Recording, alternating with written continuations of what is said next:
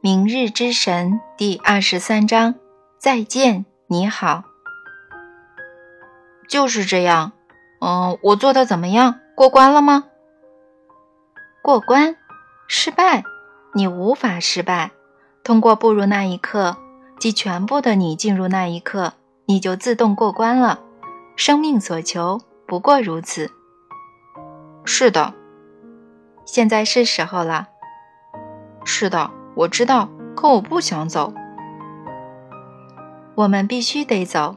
这已是一场很好的对话，很好，也很长。而现在，我们必须结束了。至少我还要总结一下。这里讲了那么多东西，我想把明日之神与昨日之神的差别列出来。好的，很好，这样能使别人查阅起来更方便。就是，你给了我们一个关于明日之神的美好愿景，而且你对那位神进行了描述。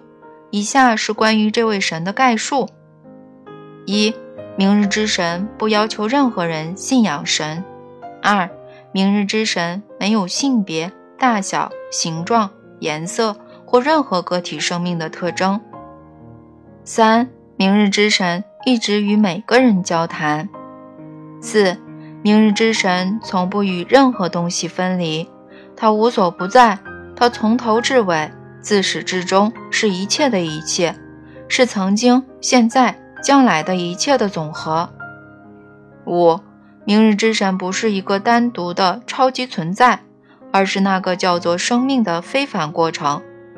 六，明日之神始终在改变。七，明日之神是无需的。八，明日之神不要求被服务，而是服务于所有生命。九，明日之神不审判、不定罪、不惩罚，而是无条件的去爱。这是对一位难以置信的神的不可思议的描述。我知道，整篇对话你一直在说，人类在未来数年内将接受这位美好的神，但我仍然好奇。人类是否能够接受这样一位神？他将是你们最大的精神挑战，他将需要深远的眼光、不屈的力量和非凡的勇气，他将需要高度的承诺和超绝的忍耐，而且他将要求你们，你们当中选择为心灵幸福献于地球而努力工作的人，笑对那些压倒性的困难。而且在内心深处知道你们的工作业已完成，那只是个时间问题。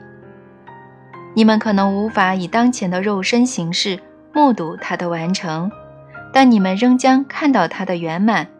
当那一刻来临之际，我将召唤你们，我将说：“看，看你们所启动的事业，干得好，地球的朋友，干得好，人类的朋友，干得好。”生命、爱及神的朋友，出发吧！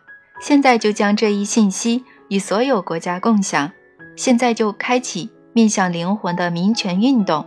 现在就把我的人民从他们的信仰中解放出来，让他们摆脱那位愤怒、压迫、苛刻、限制、暴力、杀戮的神，拯救你们的世界，预服于他。维护它，为了你们的孩子们，为了他们的孩子们。啊，未来是那么光明，有了你此时此地所点燃的光亮，所以让你们的光芒照耀所有人吧，让他们最终无法忽视他们的真我。现在，就连昨日之神也提出这个要求。此时此刻，昨日之神在这里说。我的时代已经呈现，我的时代已经过去，现在属于新神的时代。但是这并不说明你必须抛弃我，我无法被抛弃，因为我一直与你们同在。你们的新神，明日之神，仍将是我，是另一形式的我。所以现在我说再见，你好，我爱你。